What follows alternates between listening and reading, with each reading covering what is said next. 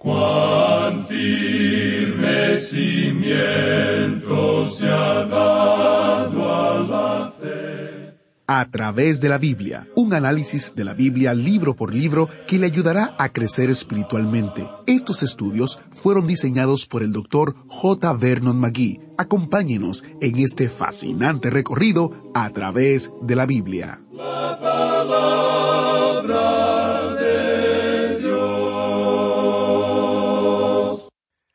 Nadie se puede escapar de Dios. Esa es la verdad que escucharemos hoy aquí en A través de la Biblia. Soy Geyel Ortiz, invitándoles a subir a bordo del autobús bíblico mientras continuamos en el capítulo 4 de Daniel, comenzando en el versículo 11, donde nuestro maestro Samuel Montoya nos dice cómo hasta los pecados más secretos de los creyentes en la tierra son escándalo abierto en el cielo. Mientras encuentra su asiento y se abrocha los cinturones en el autobús bíblico, me gustaría compartir acerca de una visita que tuvimos en nuestra oficina de un oyente que ha pasado una prueba grande con su salud. Es la visita de Alonso Aranda. Alonso es un oyente de nuestro programa a través de la Biblia. Es originario de Chile y actualmente vive en los Estados Unidos, aquí en Carolina del Norte. Él vino y compartió con nosotros parte de su historia, de cómo a través de un accidente de tránsito se dieron cuenta de un problema mayor de salud que desencadenó en un tipo de cáncer que él está padeciendo. Una primera parte del cáncer fue remitida, pero continúa ahora en un proceso del cáncer en otro lugar. Comparto un poco de cómo el programa a través de la Biblia ha sido de bendición para la vida de Alonso aún en medio de su dificultad. Este es solo un fragmento de nuestra entrevista con Alonso. ¿Cómo usted entra entonces en contacto con el programa a través de la Biblia? Yo entré en contacto con, con el programa hace unos 10 o 15 años atrás. Ok. En mi país yo lo escuchaba en AM, la, la radio transmundial, Ujú, y ahí escuchaba el programa de- del pastor Bernard McGee. ujú. Para mí, eh, ¿cómo yo utilizo esto para, para mi eh, crecimiento? Es que a veces no entiendo algo de algún pasaje, sobre todo del Antiguo Testamento, y voy al programa porque puedes seleccionar Claro. el, el, el libro y el, y el pasaje. Correcto. Entonces escucho el, el programa completo y ya se va aclarando. Y de esa forma van saliendo referencias al camino y obviamente Dios a través de su Espíritu Santo te va eh, aclarando tus dudas. Es decir, que usted utiliza eh, el sitio web la- o la aplicación. ¿Cuál de las dos utiliza? Yo utilizo más el sitio web, El sitio web. es también eh, YouTube. Entonces usted utiliza el sitio web cuando tiene alguna duda en su tiempo de estudio de la Biblia para aclarar y para entender un poco Los comentarios que tienen son muy buenos. Para mí, a mí me hacen mucho sentido. Entonces eh, me ayuda a una mejor comprensión de lo que estoy leyendo. Entonces, si vamos haciendo una especie de cronología, usted escuchaba en su país, en Chile, eh, hace unos 15 años me- no- nos dice del programa a través de la Biblia, viene a, a vivir a los Estados Unidos, eh, dura un tiempo que no puede congregarse por diferentes razones. Eh, un año antes de lo que le ocurrió el accidente que lo llevaron a, a darse cuenta de lo que tenía, de la enfermedad que tenía. ¿En qué momento usted entonces vuelve a reconectarse con a través de la Biblia en ese tiempo? Ah, luego de que salí de la primera cirugía, ah, yo me estaba en cama. Entonces dije yo, bueno, yo no me puedo quedar sin escuchar o leer. Y ahí comienzo a leer y me acordé de este programa y lo comencé primero a buscar por YouTube y lo encontré por YouTube. Qué bueno. Ah, Y ahí ya ya comencé a, a encontrar eh, material eh, con, que leer. Y hay mucho material, así que si, si alguien tiene ganas de leer y aprender, tiene ahí un, un océano. Definitivamente, el hermano Alonso es un testimonio de cómo debemos de confiar en el Señor aún en los momentos más difíciles. Le invito a que ore por nuestro hermano Alonso. Él está pasando por un proceso un poco difícil, pero él confía en el Señor y cree firmemente que todo forma parte de su plan. Si usted quiere seguir escuchando el testimonio completo de Alonso, le invito a que visite nuestro canal de YouTube, a través de la Biblia oficial es el canal oficial de Ministerio de A través de la Biblia en español. Se dará cuenta porque en la imagen principal hay un autobús y dice literalmente Canal Oficial a través de la Biblia en español. A la vez quiero hacerle una invitación a los oyentes que viven cerca de nuestra oficina aquí en Carolina del Norte, específicamente en Cary, en los Estados Unidos. Ustedes pueden visitarnos pueden escribir a atv.transmundial.org o llamar al número 1-800-880-5339 y así poder agendar una visita y compartir con nosotros. También si tiene una historia que compartir sobre lo que Dios está haciendo en su vida a través de nuestro tiempo en su palabra, usted puede enviar un mensaje de hasta dos minutos de audio al número de WhatsApp símbolo de más 1 919-460-3797. Sus testimonios son de mucho ánimo y es posible que el suyo sea incluido en una de las introducciones del programa. Símbolo de más 1-919-460-3797. Iniciamos este tiempo en oración. Padre Celestial, Gracias porque tú te has revelado en tu palabra y nos has mostrado claramente que podemos confiar en ti. Te pedimos, Señor, que tú sigas hablando nuestra vida, nuestra mente y corazón. En el nombre de Jesús te lo pedimos. Amén. Regresamos hoy, amigo oyente, a este maravilloso capítulo cuatro del libro de Daniel. Cada uno de estos capítulos del libro de Daniel es algo realmente sobresaliente, y esa es la razón por la cual hemos decidido andar un poco más lento en esta parte de este libro. Este capítulo cuatro nos cuenta otro de los sueños de Nabucodonosor. Nos habla aquí de un gran árbol que fue cortado hasta casi las raíces, y luego esto fue cumplido en un período posterior de la locura que sufre este rey Nabucodonosor. Ahora, en nuestro programa anterior pudimos ver el testimonio que presentó Nabucodonosor después de la experiencia que se nos menciona aquí en este capítulo cuatro. También estuvimos considerando algo del sueño de Nabucodonosor. Vamos a comenzar nuestra lectura hoy en el versículo once de este capítulo cuatro, pero quizás sería mejor comenzar con el versículo diez para que esto se pueda comprender mejor, y aquí se nos relata la visión que él tuvo. Escuche usted, versículos diez hasta el dieciséis. Vamos a leer en el capítulo cuatro de Daniel. Estas fueron las visiones de mi cabeza mientras estaba en mi cama. Me parecía ver en medio de la tierra un árbol cuya altura era grande, Crecía este árbol y se hacía fuerte, y su copa llegaba hasta el cielo, y se le alcanzaba a ver desde todos los confines de la tierra. Su follaje era hermoso y su fruto abundante, y había en él alimento para todos.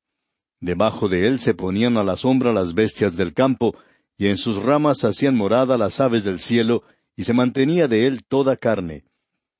Vi en las visiones de mi cabeza mientras estaba en mi cama, que aquí un vigilante y santo descendía del cielo, y clamaba fuertemente y decía así, Derribad el árbol y cortad sus ramas, quitadle el follaje y dispersad su fruto. Váyanse las bestias que están debajo de él y las aves de sus ramas. Mas la cepa de sus raíces dejaréis en la tierra, con atadura de hierro y de bronce entre la hierba del campo. Sea mojado con el rocío del cielo, y con las bestias sea su parte entre la hierba de la tierra su corazón de hombre se ha cambiado y le sea dado corazón de bestia, y pasen sobre él siete tiempos. Hasta aquí la lectura. Ahora vemos que estos versículos nos presentan principalmente la sustancia del sueño que tiene como centro a un árbol. Este árbol creció hasta el cielo y se extendió hasta los confines de la tierra. Era un árbol que tenía un follaje bastante hermoso, era un árbol frutal y esa fruta era comida por todos. Debajo de ese árbol se colocaban a su sombra las bestias del campo, en sus ramas hacían morada las aves del cielo. Ahora un árbol en las Escrituras puede representar a un hombre. Allá en el Salmo uno, versículo tres, hablando del hombre bienaventurado, dice, será como árbol plantado junto a corrientes de aguas. Un árbol también puede representar a una nación, como nos indica Jeremías capítulo 17 e Isaías capítulo 56.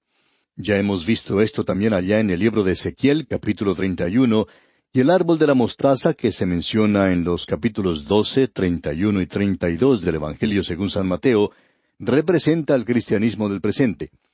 El árbol del olivo representa a Israel y también a los gentiles. Usted puede ver esto en el libro de Romanos capítulo once versículos dieciséis al veinticuatro.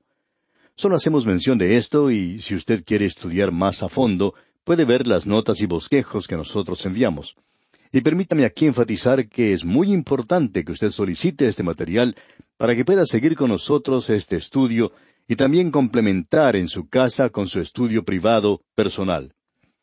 No vamos pues a leer estos pasajes porque creemos que es algo muy evidente. Y ya hemos cubierto este mismo terreno con anterioridad, que el árbol puede representar a un hombre como puede representar a una nación, y él representa a la cristiandad así como también a los gentiles. Representa también a Israel. Así es que aquí este árbol representa en primer lugar a Nabucodonosor y a su reino de Babilonia. El rey y el reino son inseparables, y el vigilante y santo que descendía del cielo son inteligencias creadas por Dios y quienes se encargan de la administración de los asuntos de este mundo. Quizá usted no sabe esto, pero el libro de Daniel nos enseña con toda claridad que Dios tiene inteligencias creadas que administran su universo y el mundo en el cual usted y yo vivimos. Dios tiene sus administradores, y bajo él hay muchas inteligencias creadas. Ahora, en oposición a esto, tenemos que Satanás también tiene a sus ayudantes que están a cargo de ciertas áreas de algunas naciones. Ya vamos a ver esto más adelante en el libro de Daniel. Simplemente hacemos mención de esto por ahora. Pues bien, hagamos referencia a estos vigilantes. Ellos pueden ver, pueden oír todo y pueden informar en cuanto a todo. Amigo oyente, hay algo que es muy interesante aquí y es que muchos creyentes piensan que están viviendo en secreto, que ellos no están bajo el ojo de Dios. Pero usted y yo, amigo oyente, aunque podemos hablar en cuanto a querer disfrutar de privacidad, no tenemos ninguna clase de privacidad. En el Salmo 139 se nos dice que uno no puede huir de Dios, no importa a dónde vaya uno. Se nos dice que un pecado en secreto en la tierra es un escándalo abierto en el cielo. Ellos saben todo en cuanto a usted, amigo oyente. Si usted es un creyente y tiene algún pecado secreto en su vida, es mejor que se dirija al Señor y arregle todo esto, ya que es algo muy bien conocido en el cielo. Así es que tenemos a estos vigilantes que están observándolo todo. Ahora este árbol fue derribado y se le colocó una atadura de hierro y de bronce para indicar que iba a crecer nuevamente, que iba a florecer otra vez en siete años. Y el corazón de este gobernante, de este árbol, iba a ser convertido en el corazón de una bestia, y lo vegetal se iba a convertir en animal en este sueño que tenemos aquí. Ahora tenemos otro sueño bajo el cual se esfuerzan los hombres en el presente lo llaman evolución. Dicen que el hombre comenzó como un producto de la mar, que salió de allí y que un vegetal luego se convirtió en algo animal, y por supuesto que esto ocurre todos los días, es algo interesante. La vaca y las ovejas comen el pasto y luego este pasto se convierte en carne y luego usted y yo lo ponemos en la mesa y lo comemos si tenemos el suficiente dinero para comprarlo.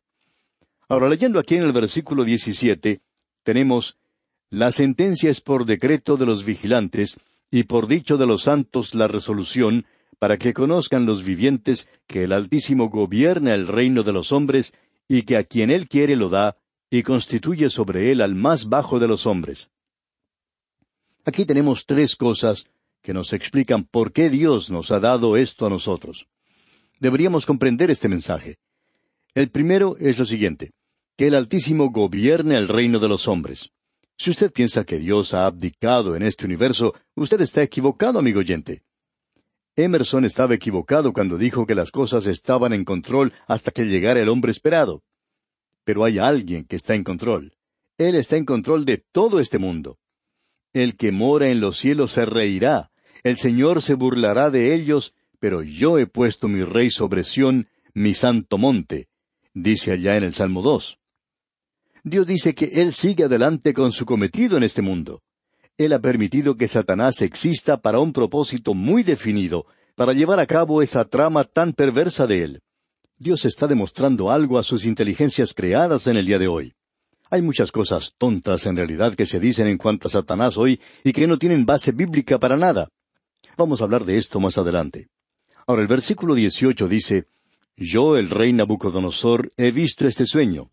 Tú, pues, Belsasar, dirás la interpretación de él, porque todos los sabios de mi reino no han podido mostrarme su interpretación, mas tú puedes, porque mora en ti el espíritu de los dioses santos.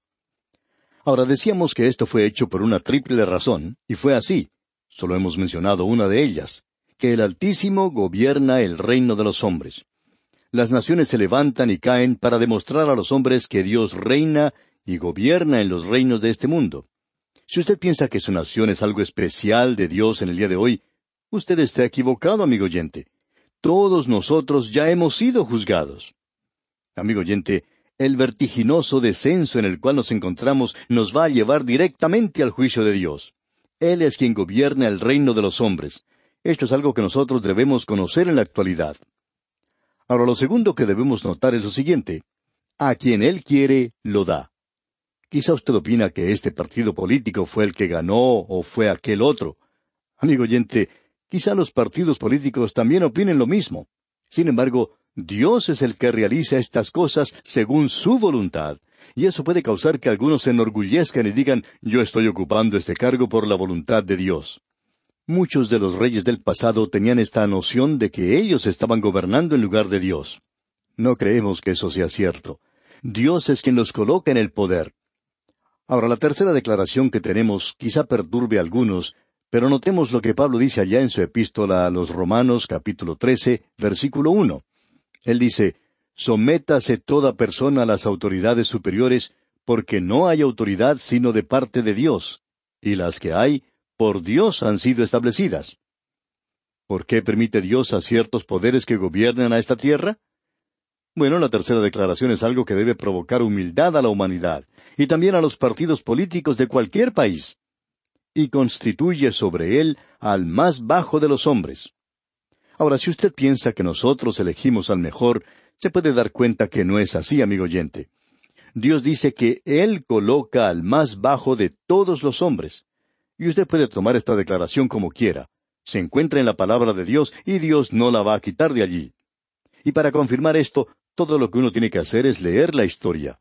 Solo es necesario leer un poco de historia de cualquier país para darse cuenta de los crímenes y cosas terribles que han sucedido en el pasado. Hay algunos gobernantes de los cuales ni siquiera se puede hablar. Por ejemplo, en la historia de Inglaterra se menciona la batalla de las rosas. Esto parecería algo romántico, pero fue en realidad una orgía de sangre. Fue algo realmente terrible. Amigo oyente, Dios constituye sobre el trono al más bajo de los hombres. Y nosotros tenemos la clase de gobernantes que merecemos. La gente se queja acerca del gobierno, del Congreso y cosas por el estilo. Pero amigo oyente, fue usted quien los colocó en ese lugar. Usted votó por ellos, y Dios permite que el más bajo de los hombres llegue al poder. Esto tendría que ser algo que causa mucha humildad, sino humillación, a quienes están en posiciones de autoridad. Notemos ahora lo siguiente, y la historia verifica esta declaración. Si usted quiere mirar a la historia de manera honesta y honrada, la cabeza de oro era una persona demente. Y eso es lo que Nabucodonosor era. Él sufría de cierta clase de demencia, como hemos estado diciendo. Era un gobernante muy brillante, formó el primer imperio mundial, fue el primer gran gobernante del mundo. Pero hubo un momento cuando él, a causa de la enfermedad que padecía, no sabía ni siquiera quién era. Alejandro Magno, por su parte, fue un alcohólico. Julio César y Napoleón sufrían de epilepsia. Hitler era normal. Ni Mussolini ni Stalin entre ellos se calificarían como individuos normales. Aquellos que establecieron el país de los Estados Unidos no lo establecieron como un reino porque creían que ningún hombre debía ser confiado para gobernar. Y eso es cierto. Y Dios ha demostrado eso por un período de tiempo. Y aquí dice, y constituye sobre él al más bajo de los hombres. Y ahora Daniel interpreta este sueño. Leamos el versículo 19. Entonces Daniel, cuyo nombre era Belsasar, quedó atónito casi una hora, y sus pensamientos lo turbaban. El rey habló y dijo, Belsasar, no te turben ni el sueño ni su interpretación. Belsasar respondió y dijo, Señor mío, el sueño sea para tus enemigos, y su interpretación para los que mal te quieren. Esto fue algo realmente sorprendente para Daniel. Él quizás sospechaba algo, pero ahora que Nabucodonosor es su amigo, y él es el primer ministro, ya que el primer sueño que tuvo Nabucodonosor le había establecido a él en esta posición, este sueño ahora lo deja turbado, y la interpretación es tan terrible que Daniel no desea revelar esto al rey.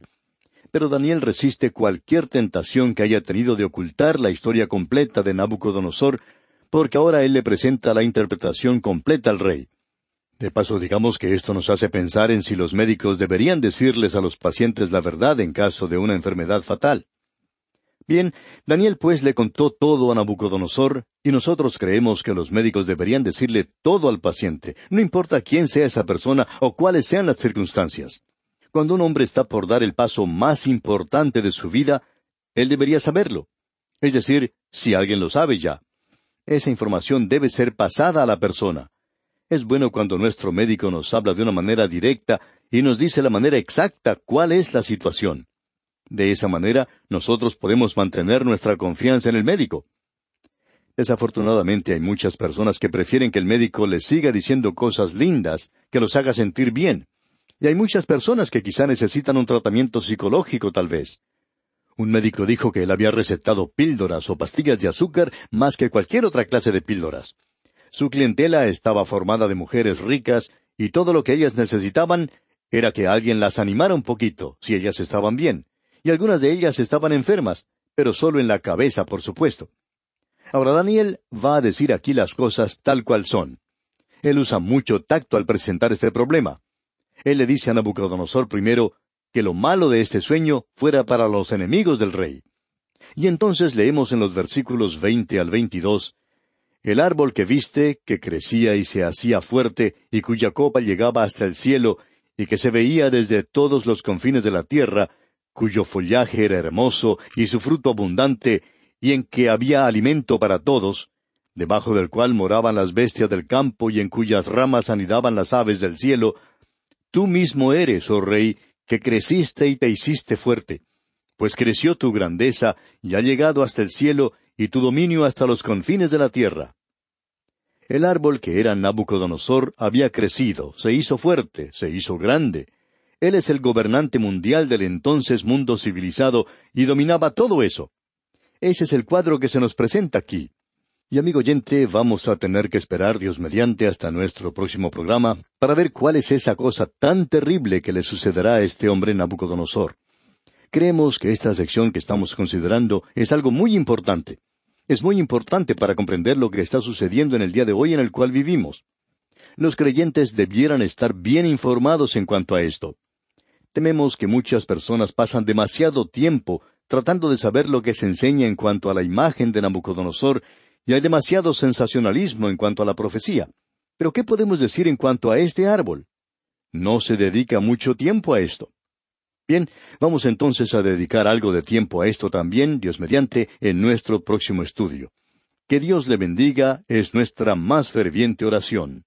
¿Fue de ayuda para usted el estudio de hoy? ¿Desea enviarnos algún comentario de lo que ha estado escuchando? Entonces escríbanos, no espere más. Nuestro correo electrónico es atv@transmundial.org. atv@transmundial.org. Si desea recibir las notas y bosquejos de lo que estamos estudiando, suscríbase gratis en nuestra página en Internet, a través de la Biblia.org barra notas, a través de la Biblia.org barra notas.